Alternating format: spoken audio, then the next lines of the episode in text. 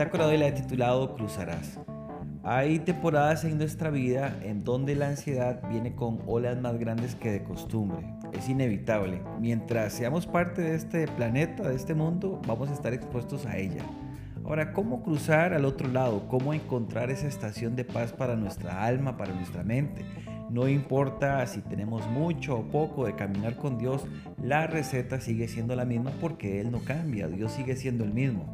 Confiar intensamente e intencionalmente en su palabra, en sus promesas, en su compañía son los ingredientes esenciales para poder llegar al otro lado.